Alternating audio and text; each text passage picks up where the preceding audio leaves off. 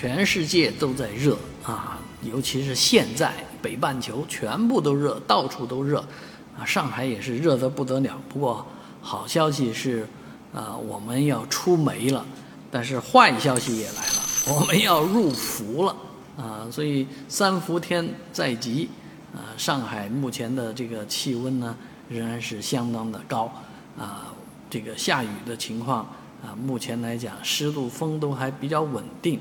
啊，当然下周呢以有阵雨为主啊，雷阵雨、局部阵雨，所以你可能走到一块下雨的地方，也有可能正好碰上一场来势汹汹的啊急雨。